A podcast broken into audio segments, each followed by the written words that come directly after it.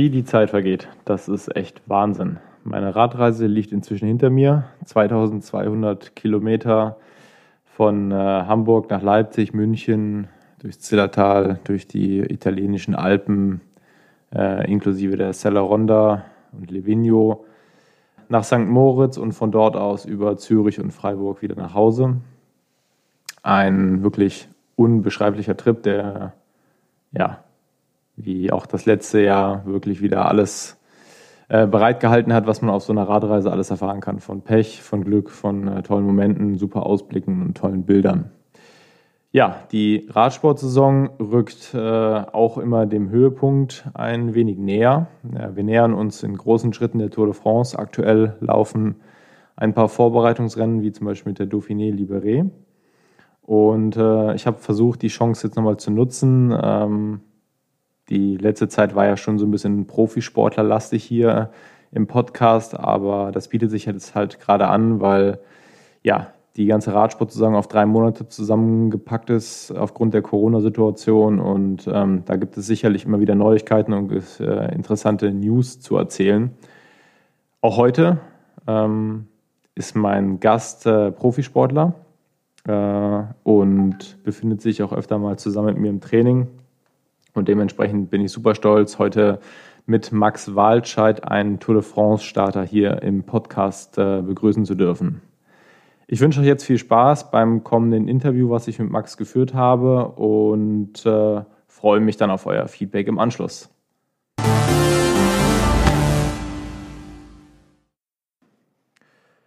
Einen wunderschönen guten Abend nach Heidelberg. Hallo Max. Hi Sebastian. Ich habe es gerade im Vorspann schon äh, mal gesagt. Ähm, mein heutiger Gast Max Walscheid, äh, Radprofi beim NTT-Team äh, aus Dänemark. Max, du bist 27 äh, Jahre alt, wenn ich es richtig weiß. Und wohnst derzeit in Heidelberg, bist aber aus Neuwied, oder? Richtig, ja. Bin gebürtiger Rheinländer, aber seit ja, acht Jahren, fast acht Jahren wohne ich in Heidelberg. Du bist jetzt ähm, seit dem Jahr 2016 bist du Profi bei, bei Giant Alpecin. Ähm, zwischendrin, also was dann ja das äh, aktuelle Team Sunweb war. Äh, und jetzt hast du zum Jahr 2020 nach Dänemark zu NTT gewechselt. Ähm, ja, nach Südafrika genau genommen. Also haben zwar so, einen sehr so. großen dänischen Einfluss jetzt im Team, aber lizenziert ist das Team in Südafrika. Ah, okay. Ich hatte ähm, immer so im Hinterkopf, dass, äh, dass es ein dänisches Team ist, aber gut, Südafrika klingt jetzt auch nicht so verkehrt. Ja, Max, äh, super interessant finde ich bei dir. Ähm, du bist äh, gleichzeitig, zwar jetzt glaube ich, wenn ich es richtig weiß, ähm, ist es im Moment pausiert, aber du bist auch Medizinstudent, oder? Ja, genau. Ähm, ich habe im Prinzip sechs Semester studiert und ähm, bin, seit ich Profi bin, äh, nicht mehr an der Uni. Habe mich dann komplett auf den Radsport konzentriert, aber genau das war der Grund, weshalb ich ursprünglich nach Heidelberg gezogen bin, weil ich hier Studium angefangen habe. Ja, das ist natürlich super interessant. Ähm, dein erstes Staatsexamen hast du, glaube ich, auch schon abgeschlossen, oder? Genau, ja. Also das ist ja das Physikum. Das kommt nach vier Semestern. Das äh, ist der erste große Meilenstein im Studium und da bin ich auch echt froh, dass ich das gemacht habe. Ähm, danach habe ich dann die anstehenden Kurse ein bisschen gestreckt. Ähm, ich war 2015 bei Coota Lotto, äh, habe dahin gewechselt vom Team Stölting als KT-Fahrer und war dann ab Mitte des Jahres Stagiaire bei Giant Alpecin und habe dann in dem Jahr ein bisschen weniger studiert, bin ein bisschen mehr Rad gefahren, was mir dann noch ermöglicht hat, ähm, in meinem KT-Team mehr Rundfahrten zu fahren und dadurch dann auch entsprechende Ergebnisse einzufahren, um mich dann äh, auch über den Stagiairplatz dann als Profi zu empfehlen. Und ähm, das hat gut geklappt. Äh, Ende 2015 habe ich dann meinen ersten Vertrag unterschrieben und ähm, seitdem bin ich 100% Radprofi. Wie ist das äh, bei dir geplant, äh, wenn die äh, aktive Karriere irgendwann mal vorbei ist? Hast du dann Interesse, dieses Studium dann wieder fortzuführen, zu beenden oder sagst du, du würdest dann vielleicht doch was ganz anderes machen? Nee, auf jeden Fall, das möchte ich schon sehr gerne machen. Also es ist nach wie vor so, dass es mich sehr interessiert und dass ich mich da auch äh, langfristig in, in, irgendeiner Form in der Branche drin sehe. Ähm, wie und wo genau, das kann ich jetzt noch nicht sagen, weil ähm, auch ein großer Teil des Studiums einfach noch vor mir liegt. Äh, ich habe jetzt aber tatsächlich während Corona äh, ein bisschen was wieder an der Uni gemacht, habe zwei Scheine gemacht und das hat mir auch ähm, wieder die Bestätigung gegeben, dass es echt was ist, was ich langfristig gerne machen möchte und ähm, was mich interessiert.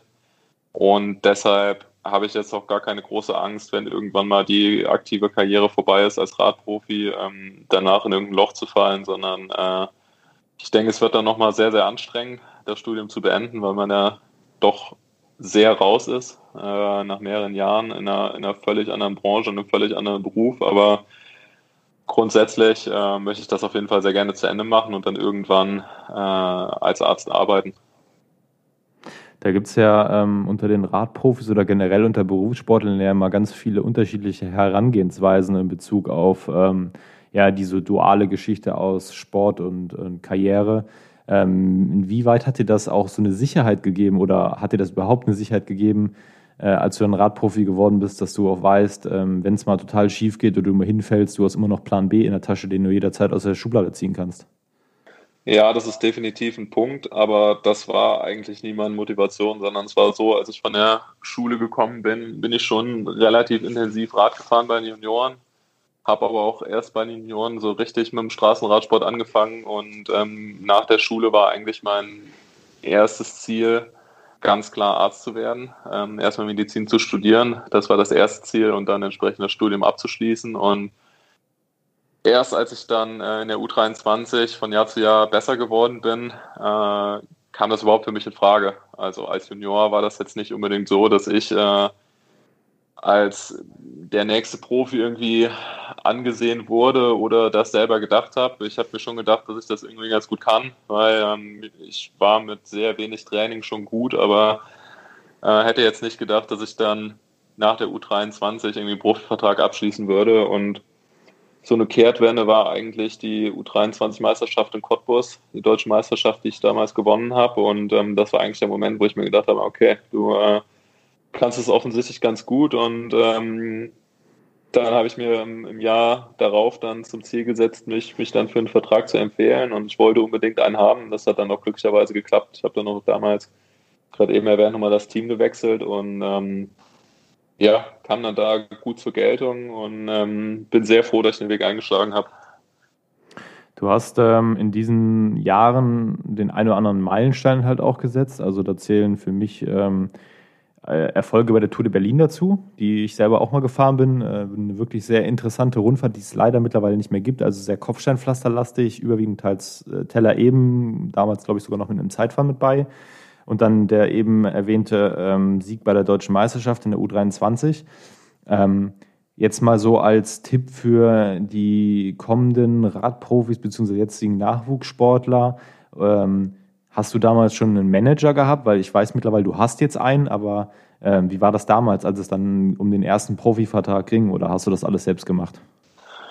Ähm, ja, im Prinzip kam das auf mich zu. Aktiv selber darum gekümmert habe ich mich nicht. Ähm, es war so, dass mich äh, damals, es war 2015, Marc Barto angesprochen hat, äh, von der Team Vision Agentur, mit denen ich auch bis heute noch sehr zufrieden zusammenarbeite. Entschuldigung, wenn ich dich unterbreche, da müsst du kurz einhaken. Den meisten Zuhörern äh, sagt der Name wahrscheinlich auch schon was. Kennt man aus der Tagesschau, wenn ich es richtig weiß, oder? Genau. Marc ähm, war jahrelang der 20 Uhr Tagesschausprecher und ist inzwischen bei Sat 1 äh, mhm. in den Nachrichten und hat ja im Prinzip mit mir als einem der ersten Klienten, also ich war von Anfang an sozusagen seit Beginn der Agenturgründung dabei, ähm, eine, eine, Agentur aufgebaut, die nicht nur Radsportler, sondern auch ähm, einzelne andere Sparten, aber vor allem Radsportler betreut. Ähm, und Marc ist 2015 auf mich zugekommen, ähm, beziehungsweise zuerst auf meinen Teamchef, also ganz korrekte Art und Weise, äh, zuerst mal beim Teamchef angefragt und dann bei mir selber. Das erste Gespräch war mit meinem Vater zusammen, damals war ich ja noch relativ jung und ähm, hat mir im Prinzip ein bisschen vorgezeichnet, wie ein potenzieller Weg als Profi ablaufen könnte und ähm, Marc hat dann auch mit mir Gespräche mit Profiteams geführt und äh, hat dann auch letztendlich äh, gemeinsam haben wir dann meinen ersten Vertrag abgeschlossen und dann jetzt bei äh, Team Entity den dritten. Kannst du da so ein bisschen Insights geben? Ähm, also man stellt sich mal so einfach vor, okay, ich habe einen Manager und, und der ruft dann irgendwie bei großen Teams an und fragt mal so ein bisschen nach, hey, habt ihr Platz für nächstes Jahr oder ähm, wie genau läuft sowas ab? Also ich meine, klar, die haben natürlich die, die ganzen, die ganzen Manager haben natürlich die Kontakte zu den Teamchefs. Ähm, aber wie läuft sowas dann in, in der Praxis wirklich ab? Ja, also im Prinzip am besten ist es natürlich, wenn man sich mehr oder weniger unentbehrlich macht auf dem Markt. Also wenn man so gute Resultate eingefahren hat, dass die Teams äh, auf einen zukommen. Das ist aber ein sehr, sehr großer Einzelfall. Also da gibt es nur ganz, ganz wenig Fahrer in der U23, die so gut sind, dass ähm, Teams aktiv auf die zukommen. Und bei den meisten äh, läuft es eben so ab, dass man ja, da möglicherweise wie in meinem Fall von einem Manager angesprochen wird oder sich äh, selber einen Manager sucht, der dann den Kontakt in die World Tour herstellt, weil letztendlich in der World Tour wird auch nur Fahrrad gefahren, aber ähm, die Leute sind noch ein ganz anderes Metier als äh, im KT-Bereich oder möglicherweise im Amateurbereich, wo ja auch manche Leute äh, den Sprung zum Profi schaffen, aber äh, für mich war das definitiv sehr, sehr wichtig, weil ähm, ich jetzt auch keinen großen Hintergrund in der Branche habe. Also beispielsweise in meiner Familie gibt es jetzt keinen, der irgendwas äh, mit Profi-Radsport zu tun hätte.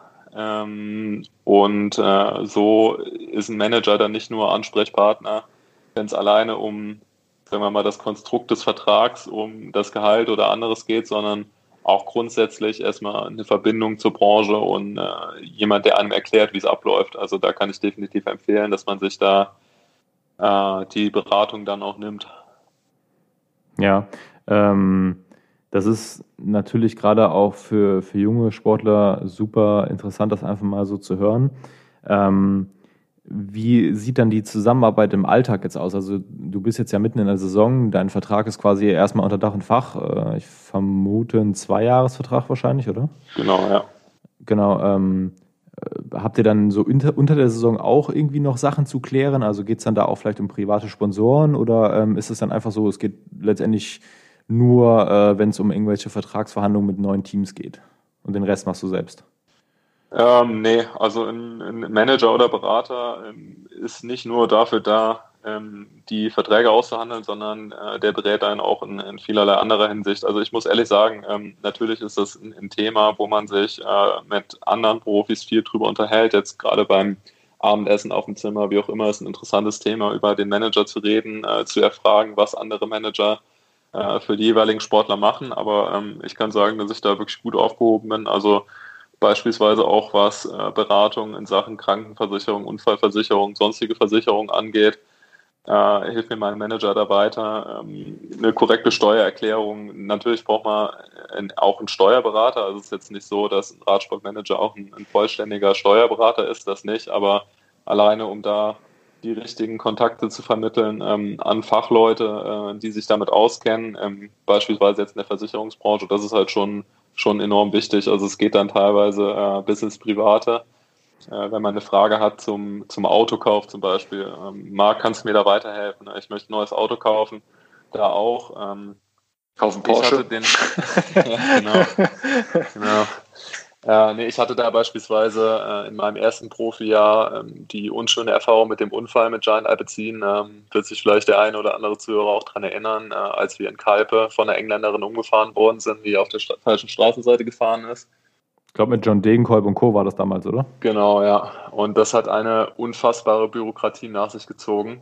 Ähm, und da bin ich auch sehr gut beraten worden, ähm, was da alleine die Abläufe angeht, äh, mit der Berufsgenossenschaft zum Beispiel, ähm, dass da die, äh, dass man da vernünftig abgesichert ist und so. Und ähm, das sind schon Dinge, die man möglicherweise jetzt auch, äh, auch als junger Sportler nicht unbedingt ähm, vor Augen hat. Auch sowas wie äh, eine, eine Rentenabsicherung oder so. Da denkt man jetzt vielleicht mit Anfang 20 nicht unbedingt dran, aber äh, das ist eben was, wo ein guter Manager meiner Meinung nach auch ähm, ein Auge drauf haben sollte. Hm. Ähm, jetzt ist das ja so, äh, dein, dein Alltag besteht ja überwiegend teils aus Training. Also klar gibt es natürlich auch super viele Rennen im Jahr, aber hauptsächlich trainiert ihr ja. Ähm, das heißt, da nimmt er dir natürlich auch super viel äh, ab, was du dann lieber in, in, in Training investieren kannst. Ähm, wie sieht so Training bei dir aus? Also ich hatte das ja vorhin schon mal angesprochen, du bist durch deinen Körperbau schon, äh, schon irgendwie ein besonderer Athlet im Radsport. Also Du bist, glaube ich, 1,99 Meter groß, wenn ich es richtig weiß, oder? Genau, ja. ja. Und wiegst, was wiegst du genau? Jetzt aktuell wiege ich 91 Kilo. Ähm, mhm. Und das ist jetzt auch gar nicht so weit von meinem äh, Topgewicht weg. Also äh, ich bin bisher zweimal die Vuelta gefahren und da äh, stand ich im besten Fall mit 89 Kilo am Start. Also ähm, bin schon in der World Tour so ziemlich der schwerste Fahrer. Ja, Karl, du bist ähm, Sprinter. Ähm, jetzt hatte ich vor ein paar Wochen mal ähm, ja, die Möglichkeit, mit einem sehr guten Freund äh, einen Podcast aufzunehmen. Philipp Hinnes aus Großbritannien, der inzwischen zweimaliger Olympiasieger auf der Bahn mit British Cycling im, im Sprint geworden ist. Äh, der hat so ein bisschen erzählt, so was sie trainieren und, und äh, was er für, für Wattwerte ungefähr im, im Peak fährt. Ähm, kannst du da auch ein bisschen was zu erzählen? Also er hat zum Beispiel damals erzählt, äh, sein, sein Max-Wattwert, den er mal getreten hat, waren 2450 Watt. Wie sieht das bei einem Straßenprofi aus? Gut, er ist, man muss dazu sagen, klar, er ist Straßen, er ist, er ist Bahnsprinter, ähm, aber einfach mal so, um den Vergleich zu haben, ähm, du bist auch ähm, super kräftig. Ähm, wie sieht das auf der Straße aus? Ja, also mein absoluter Peak, äh, der über eine Sekunde ist knapp über 2200 mhm. und ähm, über fünf Sekunden bei 2000. Also sieht man schon, von einer Sekunde auf fünf Sekunden geht es dann schon um äh, fast 10 Prozent runter. Ähm, aber das sind so die, die absoluten Peak-Kennzahlen. Ja. Ähm, jetzt sind wir auch schon ein paar Mal im, im, zusammen trainieren gefahren, auch im Winter Grundlage. Du fährst natürlich eine unheimlich hohe Grundlage. Also ähm, wo es mir dann ein bisschen entgegenkommt, ist, wenn es berghoch geht, weil du wiegst halt einfach ein bisschen was. Äh, da bin ich dann schon noch mal ein bisschen leichter, wo wir fast gleich groß sind. Ähm, wenn es bergunter geht oder die Straße flach bzw. leicht abfallend, muss ich sagen, ähm, wird es dann schon echt schwer im Windschatten bei dem mitzufahren, weil du ja unheimliche Werte trittst in der Grundlage. Ähm, Freut mich oh. natürlich erstmal zu hören. Hast du dir gar nicht anmerken lassen? ich habe es damals versucht, so bestmöglich zu verstecken. Nee, es war schon, äh, ich kann mich sehr gut daran erinnern, es, waren, äh, es war kalt, es war nass und es ging berg runter und ich dachte mir, okay, hoffentlich hört das bald auf. ähm, Nee, kannst du da vielleicht einmal mal so, so einen äh, Einblick geben, äh, wie viel du trainierst und vor allen Dingen so in welchem Grundlagenbereich du trainierst? Also wenn ich zum Beispiel den Leuten erzähle, wo mein Grundlagenbereich ist, so meistens um die 220 bis 230 Watt. Das ist für viele Hobbysportler auch schon verhältnismäßig hoch, aber äh, wie gesagt, deiner wird deutlich, deiner wird deutlich höher sein. Wo liegst du ungefähr? Also jetzt brauchst du es nicht ganz genau sagen, aber so Pi mal Daumen. Naja, also ich meine, äh, es ist natürlich sehr unterschiedlich und tagesformabhängig, aber es passiert halt schon, dass ich auch mal nach, nach fünf, sechs Stunden mit 270, 280 nach Hause komme, ohne dass ich jetzt äh, irgendwie völlig breit bin. Also Okay, dann hatte ich damals schon, doch keinen so schlechten Tag anscheinend. Nee, nee, also ich kann, ich kann schon, ähm, kann schon sehr lange äh, um 300 Watt rumfahren. Ja. Wahnsinn. Was hast du für ein Kettenblatt vorne? Äh, jetzt in Sanremo bin ich 55, 42 gefahren. Ähm, aber, also ich meine, letztendlich muss man ja auch klar sagen, äh, dass das Rennen überwiegend flach ist und da hat man dann auch einfach mit einem großen Kettenblatt eine bessere Kettenlinie. Ähm, aber in der Regel fahre ich äh, 54, 39. Also ich bin auch schon 56 gefahren. Jetzt beispielsweise also flache Sprints in der World Tour, bei denen es äh, lange geradeaus geht, ohne eine Kurve vor der Zielgeraden, muss man inzwischen schon fast mit 55 fahren. Ähm, mhm. Was ja früher im Prinzip keiner gemacht hat. Also früher war es ja schon exotisch 54 zu fahren. Also der Standard ist ja für alle, die es jetzt nicht wissen, ist 53 Zähne. 53, 11, der Klassiker, ja. Genau, ja. Und ähm, mit, mit 54 fahre ich eigentlich immer, also auch im Training. 55, äh, wenn es der Parcours hergibt, dann auch gerne mit, mit größerem äh, inneren äh, Kettenblatt sozusagen. Äh, aber auch bei, bei Sprints wie in, in, äh, bei der UAE Tour, äh, da fahren wir inzwischen auch auf einer normalen flachen Strecke ohne Rückenwind über 70 und ähm, da ist ein großes Kettenblatt eigentlich nicht schlecht und der Radsport ist ja sehr, in manchen Dingen sehr altbacken, also Innovation setzt sich sehr, sehr langsam durch, aber ich glaube, dass jetzt gerade größere Gänge mehr und mehr kommen werden. Also auch bei den äh, Fahrern, die ähm, mit einer SRAM unterwegs sind, äh, da weiß ich auch, dass durch das 10er Ritzel fahren die dann im Prinzip Übersetzungen, die würden sowas entsprechen wie äh, 56 oder teilweise sogar 58, 11. Äh, den Gang fährt man im Prinzip natürlich nie, außer wenn man mal bergab beschleunigen muss, aber das ist eigentlich schon nicht schlecht, weil die Kette dann nicht so schräg äh, hinten läuft und dann kann man dann auch, wenn man einen 10er Ritzel hat, kann man immer noch auf dem 11er oder auf dem 12er sprinten oder auf dem 13er, wenn es berghoch geht. Ähm, aber das sind so grob die Gänge, die ich fahre. Ja, Wahnsinn. Also das sind äh, Zahlen, wo ich sag mal Hobbyartisten, wo ich mich jetzt mal ganz klar dazu zähle, wirklich nur von träumen können. Also das sind schon gigantische Zahlen, äh, beziehungsweise Zähne, die, die ihr da drücken könnt. Ähm, auf wie viele Kilometer kommst du so ungefähr im Jahr mit Rennen, mit allem drum und dran? Boah, kann ich ehrlich gesagt nicht sagen. Also es wird schon irgendwas äh, 25.000 aufwärts sein, denke ich. Also letztes Jahr bin ich auch ziemlich viele Rennen gefahren. Äh, ich muss mal nachgucken, ich weiß nicht genau, was waren bestimmt äh, gute 80 Renntage. Ähm, dann waren wir bei Sunweb allein im Frühjahr dreimal im Trainingslager, dann ähm, ein kurzes Trainingslager im Sommer äh, während der Tour, dann noch ein Trainingslager in der Höhe vor der Vuelta. Also da kommen dann schon einige, einige Kilometer zusammen. Also eine normale Trainingswoche hat eigentlich, sagen wir mal, gut 20 Trainingsstunden. Ähm, in der Spitze vielleicht mal 30, das ist aber eigentlich eher seltener. Ähm, und ruhigere Wochen dann sowas wie 15. Hm, das ist ja bei anderen schon eine volle Ausbelastung. Also das ist äh, ja auch schon imposante Zahlen. Ähm, wer da vielleicht von den Zuhörern ein bisschen mehr wissen will, äh, du bist ja auch auf Strava angemeldet, das heißt, äh, da kann man sich wahrscheinlich auch mal ganz gut angucken, was du so trainierst und wo du trainierst und vor allen Dingen ähm, ja, wie so deine, deine Planung auch aussieht, weil da kann man ja immer schon so ein bisschen dran ablesen, so, okay, heute ist er mehr Höhenmeter gefahren, etc. Das ist immer ganz interessant bei dir zu verfolgen. Das nur am Rande. Genau. Ja, war eine gute Abwechslung während Corona. Wie sieht das bei dir aus mit, ähm, mit Krafttraining? Gehst du da auch noch hin oder ist das eher so, dass du sagst, ich habe genug Kraft, brauche ich nicht? Nee, das mache ich auf jeden Fall. Das finde ich auch sehr, sehr wichtig. Also im Gegensatz dazu mache ich ähm, ehrlich, ehrlicherweise gar kein Stabi-Training, ähm, weil ich das absolut hasse. Äh, ist mit Sicherheit nicht schlecht, das zu machen. Also will ich jetzt auch gar keine von abraten, sondern jeder junge Fahrer ähm, macht das auf jeden Fall. Aber bei mir äh, ist es praktisch in meinem Krafttraining integriert. Und das versuche ich auch während der Saison durchlaufen zu machen. Also jetzt beispielsweise hatte ich eine sehr intensive Phase mit zuerst Trainingslager in der Toskana, dann bin ich Burgos-Rundfahrt und Getcho ein Tagesrennen gefahren. Ähm, und jetzt war ich in Sanremo mit einem kurzen Camp an der ligurischen Küste vor Sanremo. Und äh, da bleibt dann leider relativ wenig Zeit, um Krafttraining zu machen. Ähm, insofern äh, habe ich das jetzt seit drei Wochen nicht gemacht, aber gestern war ich das letzte Mal und das mache ich normalerweise auch fortlaufend während der Saison.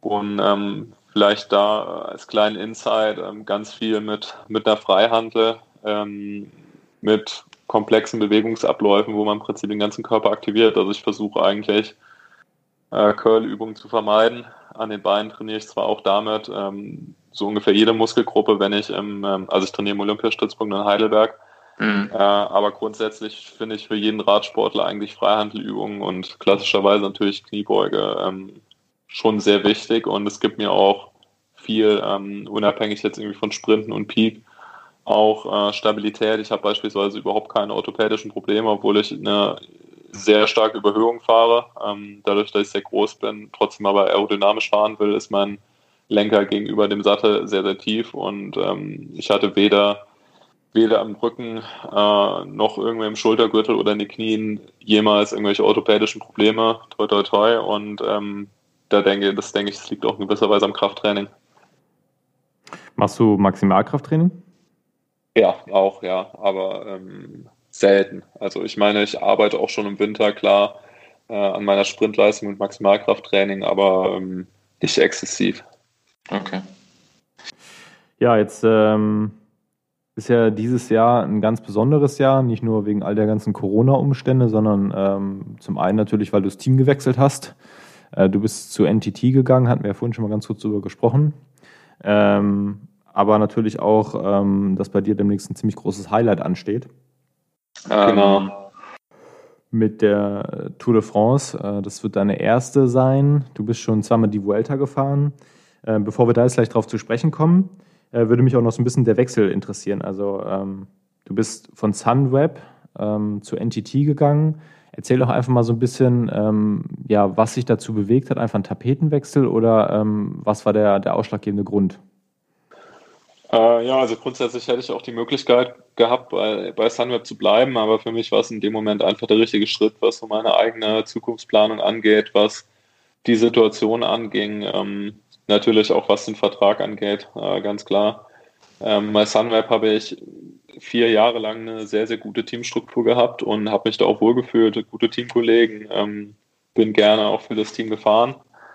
Aber ich denke, dass ich in der Zeit ähm, viel gelernt habe, ähm, aber durch den Schritt jetzt auch echt äh, nochmal einen Sprung gemacht habe. Also Entity ist in gewisser Weise, ähm, gerade wenn man vielleicht der Menschen Data da als Vergleich zu Sunweb nimmt, ähm, ziemlich gegensätzlich. Sunweb sehr, sehr strukturiertes Team. Ähm, damals der Menschen Data im Positiven wie möglicherweise auch im Negativen doch etwas offener. Ähm, jetzt äh, im Wandel zu NTT und auch mit äh, viel neuem Personal ähm, hat das Team offensichtlich einen sehr, sehr guten Wandel gemacht. Ähm, ich selber kann das natürlich nicht nachvollziehen, weil ich nicht bei der Menschen Data war, aber ähm, was der ganze Staff sagt, was auch die Teamkollegen sagen, die letztes Jahr da waren, ähm, haben sich viele Sachen zu Positiven entwickelt und ich muss auch ganz klar sagen, wenn ich äh, mir angucke, wie wir aktuell fahren, ähm, wie das Team strukturiert ist, das gesamte Drumherum, dann ähm, bin ich eigentlich sehr froh, äh, darauf gesetzt zu haben und ähm,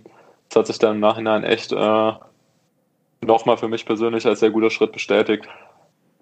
Jetzt hast du es ja schon ein bisschen erzählt, ähm, von Dimension Data zu NTT. Äh, da hat sich nicht nur die Trikotfarbe geändert von äh, grün-weiß zu blau, äh, sondern natürlich auch der Fahrradhersteller. Ähm, ah, nee, Moment, stimmt gar nicht. Letztes Jahr wurde auch noch BMC gefahren, oder? Genau, ja, die waren vorher auf den alten Cervelos noch unterwegs, bevor Cervelo ähm, im Prinzip die Modellserie erneuert hat. Äh, und dann ein Jahr BMC und oder zwei Jahre, ich weiß es ehrlich gesagt gar nicht. Und jetzt fahren wir weiter in BMC. Ja, ähm, und dann natürlich äh, der große Paukenschlag von NTT, als dann bekannt gegeben wurde, dass ähm, Bjarne Ries äh, der neue Teamchef, sage ich jetzt mal, wird. Ähm, Bjarne Ries ist ja sicherlich äh, allen da draußen ein großer Name, nicht nur weil er mal die Tour de France gewonnen hat, sondern äh, natürlich auch als Teammanager äh, für viele äh, Siege verantwortlich war. Ähm, wie hast du Bjarne Ries kennengelernt und, und was hat er dann vielleicht auch nochmal verändert, auch in, der, in Bezug auf dich persönlich? Ähm, ja, also Bjarne ist ja im Prinzip unser Teammanager, nur um den Hintergrund nochmal zu geben, und unser Team Principal, also das ist der offizielle Titel der Team Eigner, sozusagen Stuck with Rider, ein Südafrikaner. Ähm, Bjarne ist bei uns im Team für alles Sportliche zuständig und geht auch äh, in der Rolle wirklich auf. Also ähm, er ist für alles zuständig, was im Prinzip ähm, so das Dirigieren von sportlichen Leitern und Trainern angeht, ähm, was den Rennkalender angeht, äh, Renntaktiken, natürlich vor allem jetzt bei den großen Rennen. Und Grane lebt einfach Radsport, also das kann man nicht anders sagen. Ähm, der hat, äh, das, das erste Mal habe ich ihn erlebt im Januar-Trainingslager. Ähm, da war ich glücklicherweise schon ganz gut drauf äh, und konnte mich dann da auch gut zeigen. Es ist immer eine schwierige Situation in einem Trainingslager, weil ich mir natürlich jetzt auch nicht irgendwie unangenehm fahren, aber äh, da war es dann schon so der erste, der erste Vergleich, wer kann wie schnell fahren. Ähm, und äh, da hatte ich dann einen guten ersten Kontakt zu Bjarne. Und es hat sich dann fortgesetzt eigentlich bei Paris-Nizza, äh, wo er dann das erste Mal bei uns im Rennen dabei war. Dann kam natürlich erstmal eine längere Pause, aber äh, dann im Trainingslager in Luca war, war er im Prinzip direkt wieder Feuer und Flamme oder auch über die gesamte Pause hinweg ähm, für alles, äh, was das Team angeht, für die Teamstruktur, das, das Miteinander. Ähm, ich muss auch ganz klar sagen, dass er echt ein gutes Gespür für die einzelnen Fahrer hat, dass er sich auch gut in die Reihen versetzen kann. Und um mal ein Beispiel zu geben, äh, er hat dann von BMC das E-Bike bekommen Mhm. Es wurde dann auch noch von unserem, ähm, im Prinzip, äh, ja, wie soll man sagen, unserem Materialexperten Michael Rogers, der ja auch, weiß ich gesagt gar nicht, ich glaube dreimal Weltmeister war. Dreimal, dreimal Weltmeister, ja. Der hat dann das E-Bike für ihn optimiert, sodass da die Sperre von 25 km/h rausgenommen wurde und dann ist Werner das komplette Trainingslager mit uns zusammengefahren. Also er musste dann zugegebenermaßen pro Training äh, zwei oder dreimal den Akku wechseln, aber äh, nichtsdestotrotz ist er alles mitgefahren. Also auch wenn wir Leadouts gefahren sind, erst beispielsweise Nizolo gegen mich, äh, dann haben wir zwei Züge gemacht und Bjarne ist äh, hinten dran mitgefahren und hat sich alles ganz genau angeguckt. Und ich glaube, das ist echt ein Alleinstellungsmerkmal in der World Tour. Mhm. Ja, also ähm, sagt man ihm ja auch nach, dass er da ähm, immer wieder neue, neue Ideen mit reinbringt und ähm, das Ganze vielleicht auch von der anderen Seite aus mal, mal angeht. Ähm, ja, jetzt hast du ja gesagt, du bist im Trainingslager schon, schon ganz gut drauf gewesen. Äh, dann hast du auch, glaube ich, direkt äh, mit einem Paukenschlag angefangen. Du hast äh, Rennen in Malaysia gewonnen. Drei, drei Etappen waren es, glaube ich, ne? Mhm, genau. Bevor es dich dann auf der letzten oder vorletzten Etappe hingehauen hat und du dir das Handgelenk gebrochen hast. Ja, fast. Ähm, ich bin tatsächlich in der, auf der letzten, also es war genau genommen nach der Rundfahrt war noch ein Eintagesrennen, ähm, für das wir noch da geblieben sind. Das ist natürlich, also ein Tagesrennen ist jetzt auch äh, Nerdwissen, aber da gibt es dann deutlich mehr UCI-Punkte als ähm, bei einer einzelnen Etappe und das Eintagesrennen war auch sehr selektiv. Ähm, ich war dann am Ende noch bei den letzten 15 Mann dabei und bin dann dummerweise äh, bei einem Kilometerverschluss auf die Schnauze geflogen. Mhm. Das war zwar ein äh, sehr, sehr nerviger Sturz, weil ich echt viel Haut verloren habe, aber es ist nichts Schlimmeres passiert. Ähm, ich bin danach dann auch im Prinzip mehr oder weniger nahtlos die UAE-Tour gefahren. Da war zwar noch etwas lädiert, aber es war letztendlich äh, problemlos möglich.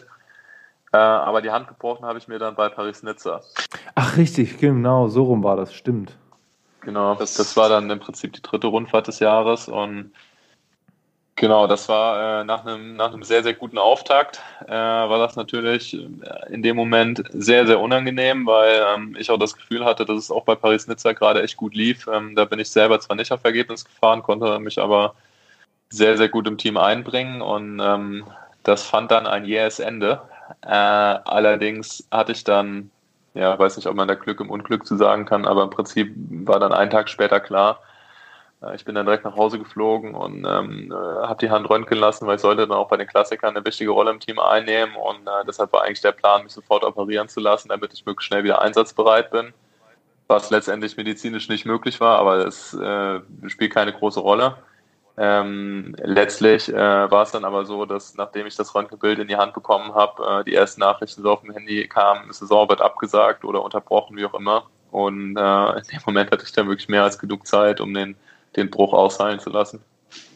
Ja gut, das ähm, ist jetzt ja eine, eine, ganz gute Sache auch, dass du, dass du dann auch die Zeit hattest, um dich da vernünftig auszukurieren und die Tour vielleicht auch ein bisschen nach hinten geschoben ist. Ähm, weil tatsächlich äh, groß, das große Highlight steht ja äh, kurz bevor. Also wir hatten eigentlich ähm, für diese Podcast-Aufnahme ähm, uns überlegt, dass wir uns zusammen hinsetzen mit einer Tasse Kaffee und ein bisschen Podcast aufnehmen. Ähm, bis du dann gesagt hast, ja, ähm, können wir gerne machen, nur lieber über, über Online-Medium, ähm, weil du so ein bisschen natürlich dem Risiko aus dem Weg gehen willst, äh, vor dem großen Highlight dich irgendwie ähm, ja, in eine gewisse Gefahr in Bezug auf Corona vielleicht zu begeben und da jegliches Risiko vermeiden willst, was ich äh, übrigens auch sehr begrüße. Also kann ich voll und ganz nachvollziehen an der Stelle. Ähm, ja, jetzt kommt das große Ziel in drei Wochen ungefähr. Ähm, was vermutest du, was bei der Tour de France auf dich zukommen wird? Ähm, ja, also ich denke erstmal, dass es ein sehr, sehr hektisches Rennen wird. Ähm, ich glaube, die Tour ist natürlich grundsätzlich für den Radsport das wichtigste Rennen und dieses Jahr wird es dann wahrscheinlich noch wichtiger sein, weil ähm, bei vielen Teams oder bei einigen Teams und bei einigen Fahrern die Zukunft fürs nächste Jahr ungeklärt ist und ähm, die Saison ist kurz und dann möchte man sich natürlich bestmöglich beweisen und da die Tour eben die größte Bühne ist, glaube ich, dass es dann dieses Jahr vielleicht noch ein bisschen überproportional wird, was die Hektik äh, im Peloton angeht. Das hattest du ja auch schon nach Paris-Nizza so ein bisschen berichtet, dass du gesagt hast, äh, es wurde brutal schnell von Startschuss angefahren und ähm, ja, es ist letztendlich auch keine Lücke da gewesen, äh, weil jeder irgendwie versucht hat, in diese Lücke reinzufahren, wenn sie dann überhaupt mal da war. Ähm, ja, Paris-Nizza hat ja auch den Ruf, also das muss man auch klar sagen, dass es da ähm, gerade am Anfang auf den Flachetappen äh, windig und hektisch ist und ähm, da versuchen dann die GC-Fahrer möglichst wenig Zeit zu verlieren auf der Kante, äh, bevor es dann in die Berge geht. Ähm, und bei manchen Rennen ist es, ist es schon so alleine, weil die den Ruf haben, wird so gefahren. Also das muss dann noch nicht mal, die Strecke muss es noch nicht mal unbedingt hergeben, aber weil jeder weiß, es wird passieren, äh, wird es dann schon vorher hektisch und ich vermute mal, ohne dass es gefahren wird, dass es bei der Tour ähnlich ist. Mhm. Was ähm, hast du dir vorgenommen als Ziel, beziehungsweise auch äh, so ein bisschen als Erwartung an die Tour? Boah, ich muss ehrlich sagen, ich gehe da jetzt erstmal relativ demütig ran. Also ich versuche da jede Etappe möglichst gut zu fahren. Ähm, ich bin jetzt seit dem Restart äh, die ganze Zeit mit äh, Giacomo Nizzolo unterwegs gewesen und mit dem zusammen fahre ich auch die Tour. Der auch dieses Jahr schon erfolgreich war bei der einen oder anderen Etappe. Ich glaube, Paris-Nizza hat er auch eine gewonnen, oder? Genau, also er hat zwei World Tour Siege gehabt bei äh, Tour Down Under und Paris-Nizza.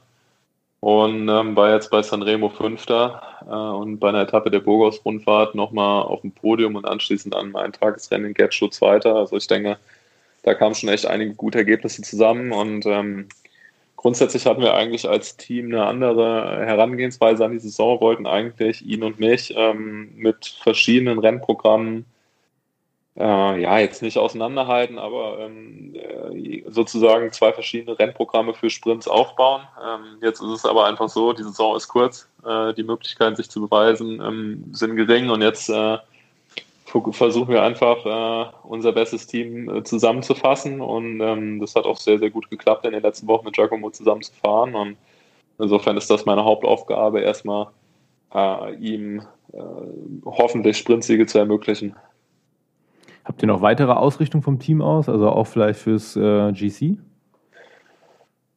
Ähm, also ich kann jetzt noch nicht unseren nicht ganzen Kader sozusagen äh, äh, ja, bekannt geben, weil wir, weil wir noch keine, weil wir noch keine Pressemitteilung äh, rausgegeben haben, aber dass äh, Giacomo und dass ich waren, ist jetzt, äh, glaube ich, äh, vor allem bei ihm jetzt keine, keine große Überraschung mehr, aber wir haben definitiv ein Team, was ähm, im Kern aus äh, endschnellen äh, und Klassikerfahrern besteht. Und äh, im GC denke ich, dass wir da natürlich auch versuchen, mal reinzuschnuppern, aber ohne dass ich es jetzt auch, um ganz ehrlich zu sein, 100% weiß, glaube ich nicht, dass wir da die allergrößten Ambitionen haben, ähm, weil man muss auch ehrlich sagen, um jetzt bei der Tour de France in die Top 10 zu fahren, ähm, da muss man sich als Team schon sehr darauf ausrichten. Ja, wie man ja auch anhand von Ineos und äh, Jumbo Visma ja auch ganz gut sehen kann. Das ist ja vollkommen auf GC ausgerichtet. Ähm, aber selbst, äh, selbst wenn man mal ähm, unterhalb des Podiums guckt, die, auf die Plätze 5 bis 10, das ist schon ein enorm harter Fight, da reinzukommen. Hm. Ja, das ist schon krass. Also gerade klar, dieses Jahr nochmal speziell, aber ja. Wie sieht dein Training speziell für die Tour aus? Hast du da irgendwas umgestellt oder ähm, weil ich hatte jetzt äh, ja dein Strava-Profil so ein bisschen beobachtet. Du warst jetzt viel, äh, hast viel Höhenmeter in Heidelberg und Umgebung gemacht. Du warst im Trainingslager in Luca, hast da ein bisschen, ähm, äh, in der Toskana war der, glaube ich, ne? Genau, ja, Luca, ja, ja. richtig. Ja, ähm, hast da auch sehr, sehr viel Höhenmeter gemacht. Dann warst du jetzt bei der Burgos-Rundfahrt. Ähm, gut, Sanremo ist überwiegend teils flach. Ähm, du bist mir auch irgendwann mal im Training ähm, entgegengekommen, berghoch. Äh, ist das jetzt speziell für die Tour gewesen oder sieht so generell dein Training aus? Ähm, ja, also ich meine, in Heidelberg ähm, ist es ja so, dass die Anstiege nicht sehr lang sind. Also beispielsweise der Königstuhl mit rund 20 Minuten ist natürlich schon eine ordentliche Erhebung, ähm, aber ist jetzt auch kein Alpenpass. Ähm, aber grundsätzlich fahre ich eigentlich schon sehr gerne im Odenwald trainieren und fahre auch, äh, obwohl ich schwerer Sprinter bin, fahre ich im Training eigentlich auch ähm, sehr gerne viele Höhenmeter was äh, möglicherweise auch daran liegt, dass ich jetzt hier ähm, in der Umgebung äh, keine feste Profi-Trainingsgruppe habe, wie jetzt beispielsweise in Freiburg. Also ich war jetzt, um das mal zu konkretisieren, ähm, vor dem Trainingslager in Luca habe ich noch ein privates Camp über eine Woche in Freiburg gemacht und bin dann da äh, mit Geschke und Co. gefahren und ähm, das hat super viel Bock gemacht und hat auch echt äh, besser geklappt, als ich gedacht hätte. Ähm, aber ich muss auf der anderen Seite auch sagen, ich kann jetzt mit äh, Simon Geschke kann ich jetzt nicht ähm, fünf Wochen lang äh, jeden Tag 3000 Höhenmeter fahren. Also das geht nicht. Ja gut, muss man dazu sagen, der ist auch deutlich kleiner und leichter. Ne? Also das sind der Welten. Aber äh, nichtsdestotrotz ähm, äh, ist das, ist es, also im Endeffekt ist es einfach ein anderer Fahrertyp als ich und ähm, der Input, den ich mir da geholt habe, ähm, ich bin mit ihm gefahren, mit, mit Johannes Fröhlinger, mit dem ich ja lange bei Sunweb-Team-Kollegen war, äh, mit Jascha Sütterlin und das ist schon, das war schon echt cool und da kommt man auch mal selber aus seinem eigenen Trott raus, weil äh, wenn man äh, auch äh, häufig, ja, sagen wir mal, seinen eigenen Stiefel im Training fährt, dann ähm, merkt man vielleicht nicht, äh, wie andere Leute auch trainieren und ähm, da ist dann die Grundpace am Berg definitiv höher, als wenn ich jetzt alleine fahren würde. Und das ist auch gut, da mal rausgeholt zu werden und auch einfach zu merken, dass das kein Problem ist, das auch äh, zu machen. Jetzt vielleicht nicht die ganze Saison lang, aber äh, ab und zu tut das dann doch echt mal ganz gut. Und ähm, das war auf jeden Fall klar das Ziel in Freiburg, in, in ähm, zwei Dreierblöcken möglichst viele Höhenmeter zu machen. In Luca im Teamtrainingslager sind wir dann viel Intensitäten gefahren, haben auch Rennsimulationen gemacht, sind Leadouts gefahren und ähm, da ging es dann klar darum, äh, Peaks zu setzen. Ähm, da sind wir gegenüber vielen anderen Teams nicht in die Höhe gegangen, sondern haben dann eben auf Sea-Level trainiert und auch nicht besonders lang, dafür aber jeden Tag sehr intensiv. Und äh, das war meiner Meinung nach genau die richtige Rennvorbereitung. Ähm, haben uns da auch an die Hitze schon akklimatisiert. Ja, und dann ging es dann im Prinzip Schlag auf Schlag. Burgos, Getcho, äh, Sanremo. Und ähm, in der Zwischenzeit war ich vielleicht drei Tage zu Hause und jetzt äh, steht dann schon die Tour de Wallonie ab Sonntag an. Und ähm, jetzt sind es noch zwei Wochen bis zur Tour. Ja, das ist auf jeden Fall jetzt alles Schlag auf Schlag, aber ähm, ich von meiner Seite kann auf jeden Fall sagen, dass ich mich tierisch darauf freue, ähm, A, die Tour überhaupt dieses Jahr sehen zu können und B, äh, dass du natürlich damit bei bist. Also das ist nochmal ein ganz besonderer, äh, eine ganz besondere Sache, wenn da jemand vorne mit rumfährt, ähm, bei so Sprintankünften etc., ähm, den man natürlich so aus Trainingseinheiten etc. kennt. Also habe ich sehr speziell. Ja, das, das glaube ich. Also ich meine, die Tour de France, das ist wahrscheinlich so der Traum von jedem kleinen Radsportler, wenn er mal anfängt, weil das kennt halt jeder das Rennen. Also da zu starten, das ist ähm, ja, das ist schon Wahnsinn und äh, allein dafür äh, verdient sie schon äh, den Respekt und äh, Chapeau an der Stelle schon mal. Ähm, wie geht's, wie geht's danach weiter? Steht danach noch irgendwas großartig an oder ist dann so, dass du sagst, äh, erstmal abwarten, wie die Tour läuft und dann schauen wir weiter? Ja, also ich, ich glaube, dass ich nach der Tour, nach der Tour schon äh, erstmal Luft holen muss, aber eigentlich sehr viel Zeit dafür bleibt nicht. Ähm, Im Prinzip nur eine Woche, weil danach ist schon die Bing Bang Tour, die, die Klassiker-Rundfahrt in Belgien. Mhm. Äh, und danach fahre ich auch äh, vier von den flämischen Kopfsteinpflaster-Klassikern. Ähm, Gen Wevelgem, äh, drei Tage von De Panne, äh, einen Scheldepreis und dann Roubaix. Oh, sehr cool. Dann geht die Saison dann im Endeffekt dann doch sehr schnell weiter und auch bis Ende Oktober. Ja, das äh, freut mich zu hören. Da bin ich ja echt mal gespannt. Also ich habe schon äh, den Platz vor meinem Fernseher für die nächsten Wochen reserviert. Äh, wird auf jeden Fall, wird auf jeden Fall gut.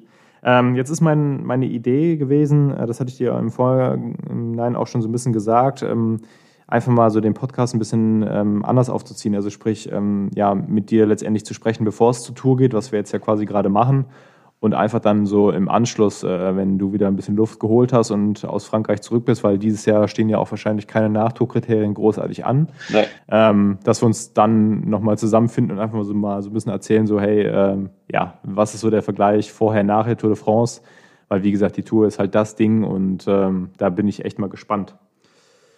Gut, ähm, ja, meine letzten beiden Fragen, das ist so ein bisschen allgemein, ähm, die stelle ich mal, mal ganz gerne. Ähm, was war dein bisher schönster Moment auf dem Fahrrad?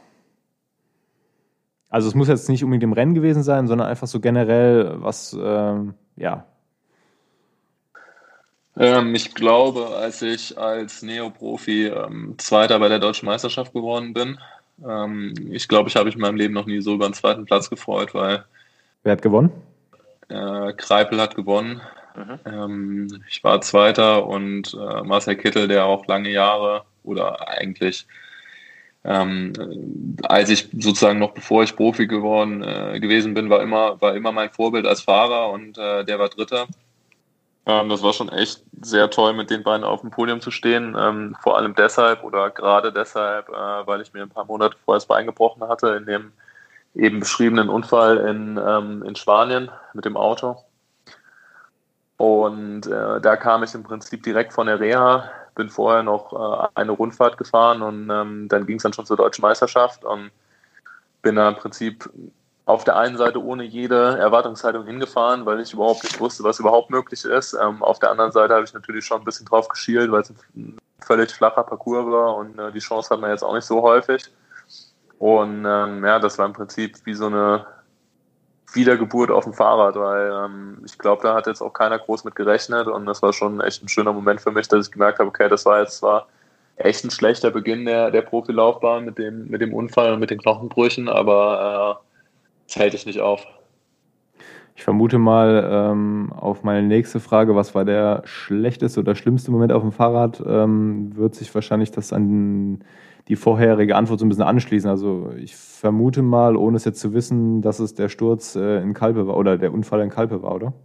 Ja, definitiv. Also ähm, als ich da im Krankenhaus gelegen habe, jetzt auch relativ unmittelbar nach dem Unfall, ähm, bin ich auch fest davon ausgegangen, dass die Karriere vorbei ist, weil ähm, zu dem Zeitpunkt dachte ich, dass nicht nur mein, mein Schienbein betroffen ist, sondern auch das Knie. Ähm, zumindest so, wie es ausgesehen hat. Aber im Endeffekt habe ich da echt Schwein gehabt, äh, dass ich mir das Bein eben unterhalb des Knies gebrochen habe und, und nicht äh, das Knie selber mit betroffen war. Und obwohl das äh, eine üble Fraktur war, habe ich das dann mit, mit Reha-Training und so weiter und noch glücklicherweise mit einer guten Leistung, äh, das, wenn ich das mal so beurteilen kann, äh, einer guten Leistung des Chirurgen, habe ich das dann wieder, wieder in den Griff gekriegt. Und ähm, ja, aber da dachte ich, okay, ähm, die Karriere, die ist definitiv vorbei, bevor sie angefangen hat. Mhm. Ja, gut, das ist natürlich.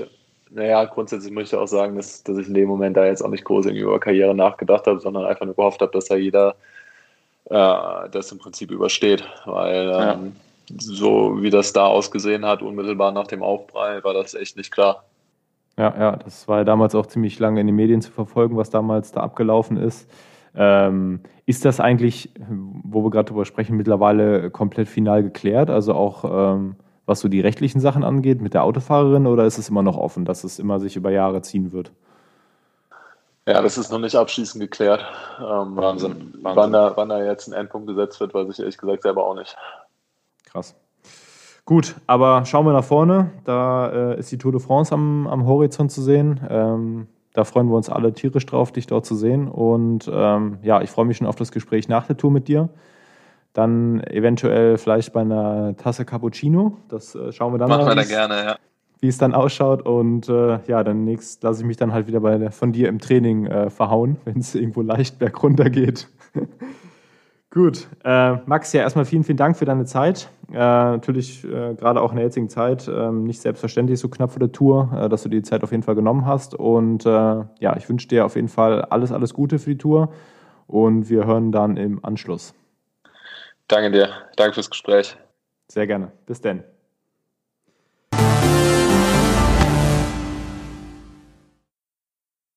Ja, wie gerade schon im Podcast erwähnt, ähm, ist der Plan, dass wir äh, nach der Tour de France uns dann nochmal zusammensetzen bei einem guten Cappuccino oder einem leckeren Espresso. Vielleicht in Heidelberg, vielleicht auch hier in Bensheim um dann mal zu besprechen, wie die Tour dann jetzt tatsächlich abgelaufen ist. Das finde ich mal ganz cool, ein Vorher-Nachher-Vergleich und äh, bringt vielleicht noch mal ein bisschen mehr Licht ins Dunkle der großen, unbekannten Tour de France, weil das ist ja klar für viele Leute ein Begriff, aber ich glaube, die wenigsten wissen, wie es auch hinter den Kulissen dann dort in Frankreich abläuft. Bis dahin äh, wünsche ich allen Zuhörern eine wunderbare Tour de France, einen verkürztes, trotzdem sehr, sehr spannendes Radsportjahr und allen anderen Radfahrern da draußen. Bleibt weiterhin gesund, passt auf euch auf. Äh, in den letzten Tagen sind äh, wieder viele Unfälle in den Nachrichten gewesen, in die äh, Radfahrer verwickelt waren. Es wird Zeit, dass sich hier was ändert und ja, das Leben von uns Radfahrern einfach noch sicherer wird. Das heißt, auch alle Autofahrer, die vielleicht diesem Podcast zuhören, denkt immer daran, derjenige, der vor, neben oder hinter euch fährt, könnte auch ein Familienmitglied eurer Familie sein und äh, geht da wirklich mit Bedacht vor. Ich denke, das ist ein ganz gutes Schlusswort für diese Episode des Podcastes und ich freue mich schon auf die nächsten kommenden Ausgaben. Bis dahin wünsche ich euch einen schönen Tag und wir hören uns.